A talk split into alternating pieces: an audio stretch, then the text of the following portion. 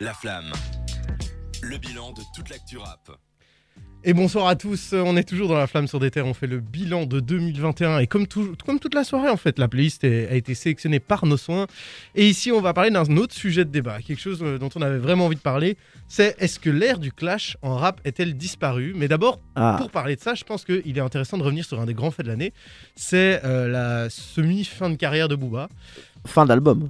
Fin de la carrière d'album, exactement. Ouais. C'est c'est ça qu'il faut préciser. C'est euh, il a- ça a été annoncé comme une fin de carrière, mais en réalité, Booba a juste dit qu'il ne sortirait plus d'album à part Ultra qui est sorti cette année. Euh, Enfin, Cédric, je vais te laisser euh, déposer un peu le contexte avant qu'on en discute ensemble. Bah, euh, Booba, clairement, euh, il est presque fini. Le GOAT Le GOAT Ah, c'est pas Oh, possible. putain, mais Ça fait- Ça les commence gars, très mal. Ça je commence demande très du très mal. factuel. Mais là, il y a deux gouttes, là, c'est pas possible. Bah, Il y a le GOAT français, le GOAT US. Donc, du factuel, Booba est revenu avec un album après 4 ans d'attente, Ultra, qui a été très moyennement reçu par la critique. Euh, alors, bon, je vais pas trop m'attarder sur l'album, on n'est pas là pour ça, quoique. Euh, il faut savoir que, peut, voilà, Booba, après cet album, qui a, comme je l'ai dit, a été très euh, moyennement reçu. D'ailleurs, on le voit dans les tops de fin d'année, on, on voit quasiment pas. Ouais, Ouais. sauf dans le top de- des 10 albums les plus écoutés en France, il est quand même dans le top 10 sur Spotify. Donc, Oui, l'air de rien, euh, Ouais, c'est vrai, un vrai assez succès, l'air de rien. hein. Il a été écouté, mais je veux dire, Ouais. quand tu vois en termes de qualité, les gens. Ah ouais, succès d'estime, moins. ouais, un peu enfin, ouais, moins, critique, ouais. Mais il faut voir. Mais dans les chiffres, ça a marché, ouais, tu vois, c'est ça. Entre Et la valeur que- du succès et, Et surtout, euh, les gens ont été, euh, je pense, déçus parce que c'était 4 ans, euh, non, d'absence, non pas vraiment, mais 4 ans après son précédent album. Donc, on s'attendait Mm. à, à voir un grand Booba, surtout pour sa fin de carrière, qu'il annonçait comme sa fin de carrière, mais finalement, ça n'a pas été le cas. Euh, et là, franchement, un album assez décevant. Mais Booba ne s'est pas arrêté là. hein. Il a sorti plusieurs morceaux, euh, beaucoup de morceaux d'ailleurs. Ouais, beaucoup de morceaux, Ouais. des. NFT aussi notamment. euh, Ouais, vous- c'est ça, depuis, il y, en a, il y a eu pas mal de morceaux après l'album, c'est vrai. On vous en avait parlé, hein, notamment dans des terres, les NFT, c'est des, Ouais. euh, c'est des, des trucs virtuels, enfin des œuvres virtuelles qu'on peut acheter et donc posséder. et donc Booba a Il y vendu a une des morceaux. espèce de numéro de série sur Voilà. les Un œuvres qui font certificat, certificat euh, d'authentification. Exactement, Voilà. le truc unique. Ça sert à rien. Et Booba, c'est pas ça moi c'est un autre débat. et voilà, Booba, finalement, il a annoncé un Stade de France euh, pour dans un peu moins d'un an maintenant. Mm. Donc là, euh, moi, je m'attendais à ce que voilà, il fasse la paix avec ses ennemis, parce que là, ça sonne quand même euh, comme un peu l'officialisation de la fin de carrière, en tout cas. Le glas. Ouais, il a Mm. sorti son Mhm. album Trône pour rappeler qu'il était le roi, puis il a sorti Ultra, son dernier album, puis là il remplit le Stade de France, qui est un truc qu'il n'avait jamais fait. Donc ça paraît quand même vraiment, ça sonne vraiment comme le glas, puis surtout que maintenant il est avec le 9-2i, euh, il les met de plus en plus en avant, donc moi j'ai l'impression qu'il y a une espèce de passation de pouvoir, Ouais. notamment avec SDM, qui a été beaucoup mis en avant, qui est un très bon rappeur euh, dans le 9-2i. On en reparlera plus tard dans la soirée d'ailleurs, parce qu'Antoine a adoré cet album, donc on en discutera avec lui. Ouais.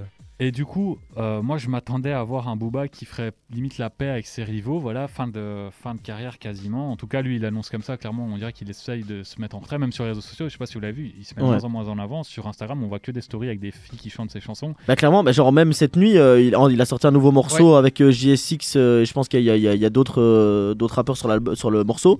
Et en fait, il l'a baptisé. C'est Dana, je crois. Ouais, justement, Dana. ouais. Il me semble que c'est pas le mec qui est sur Ouais, sur la mer. Je suis pas sûr. Je sais pas si c'est quel morceau, mais il est sur Je pense que c'est sur le morceau Vue sur la mer.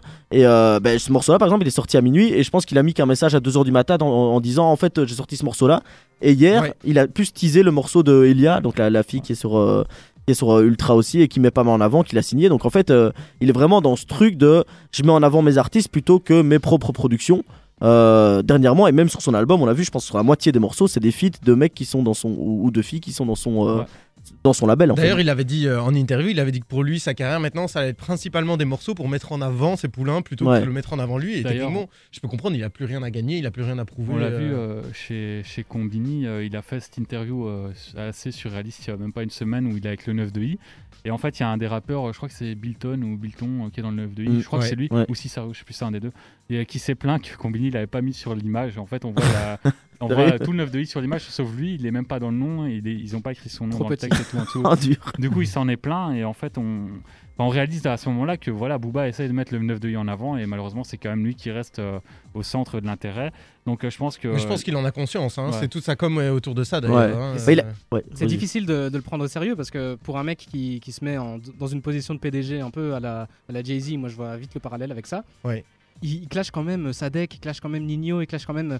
Voilà, il a quand même ça au fond de lui. On a l'impression que ça le démange. de Oui, il faut, il faut qu'on revienne là-dessus. Ouais. Pour moi, il a, il a clashé beaucoup de gens ici aux sorties Oui. d'albums pour au final se rétracter quelques semaines après, puis revenir dessus. En fait, euh, j'avais lu tout un article qui expliquait avec qui il est entré en clash et avec qui il s'est retiré après. Et en fait, tous les rappeurs qui ne- ou, les, ou même les autres personnalités qui ne répondent pas, Bah, il, se il se retire au bout d'un moment. En fait, je pense- moi, l'impression que j'ai, c'est qu'ils sont, qu'ils sont fous, en fait. Ouais. Je- Dans le sens, musicalement, j'ai l'impression que je pense qu'il a fait un peu une croix sur sa carrière, dans le sens où il a plus vraiment la dalle, il a pas envie de sortir un album pour choquer tout le monde et d'être numéro un des ventes. Je pense que. Il a l'air d'être satisfait avec ce qu'il a et je pense que maintenant il s'amuse et il est dans une grande cour de récré. Alors euh, évidemment euh, le, concept de clash et tout ça, donne tendance à pas mal de trucs ridicules, mais j'ai l'impression que vraiment en fait c'est, euh, je sais pas si c'est pas calculé, mais en tout cas dans ces, ces pseudo clash avec sa deck et tout, je pense qu'il se fait des vannes sur Twitter, il se fait marrer lui-même quoi. Ouais, de toute façon, ça, c'est un truc qui, qui disparaît un peu du rap français. Pour revenir au sujet principal, c'est ça dont on devait parler. C'est qu'en fait, maintenant, on a l'impression que le rap français devient de plus en plus soudé. Il y a de plus en plus de projets collaboratifs.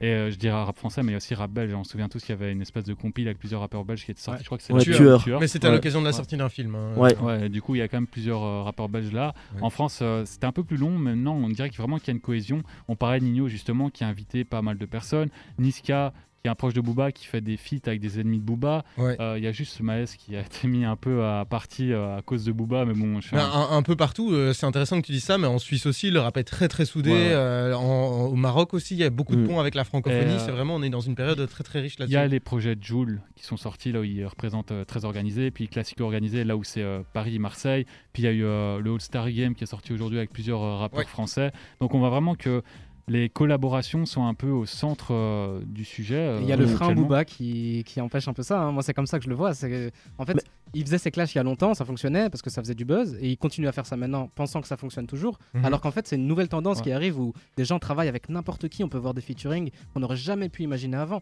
Et j'ai vraiment l'impression que, en fait, bah, c'est freiner euh, tout ça de continuer à faire des clashs. Les gens sont lassés. Les gens sont juste lassés. Ouais, en aussi, fait. ouais. J'ai Ah, après, je me demande à, à quel point c'est vraiment encore un frein dans le sens où euh, je me dis, euh, Niska, voilà, c'est un proche de Booba, n'empêche qu'il fit avec plein de monde.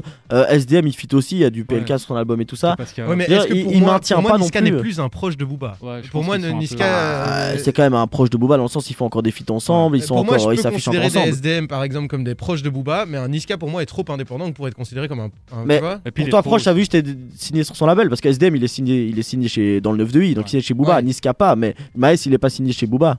Oui, c'est vrai. Oui, Et c'est vrai que je considère Maes comme quelqu'un de proche de Booba. Alors vois, que c'est la coup. même distance que Niska, tu vois, au final. Je pense que Ouais. surtout Niska il s'est élevé trop et que Booba il peut plus lui faire autant de pression. Donc euh, maintenant le concept de Ouais. clash par association ça fonctionnerait pas sur Niska parce que Niska n'a plus besoin de Booba clairement.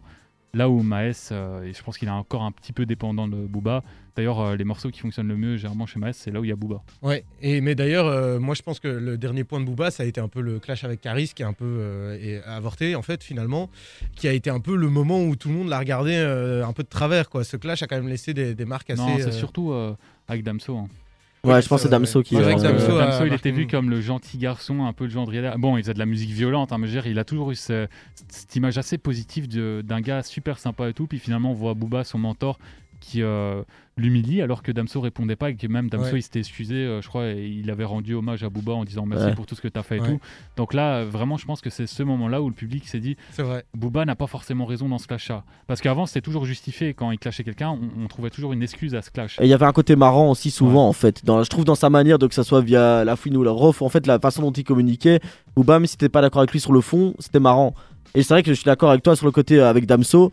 Il y a vraiment eu ce truc où en fait Damso a, a juste répondu en disant bah, écoute moi je suis reconnaissant Ouais. et euh, et euh, je suis reconnaissant mais euh, voilà je vais pas te répondre en clash je, te reco- je suis reconnaissant et c'est bon quoi. C'est Ouais. pareil quand il a attaqué Nekfeu qui n'avait rien à voir dans cette histoire et justement en clash par association Nekfeu n'a pas répondu non plus. En fait là il s'est attaqué au gendre idéal et je pense que c'est ça qui a un peu euh, perturbé le public. Ici, euh, on vous parlait justement de collaboration, puisque c'est un peu le- la suite du sujet. On l'a vu, euh, la méthode du clash de Booba peut-être commence à être dépassée, mais il y a plein de choses qui se passent dans le milieu du rap, des collaborations évidemment.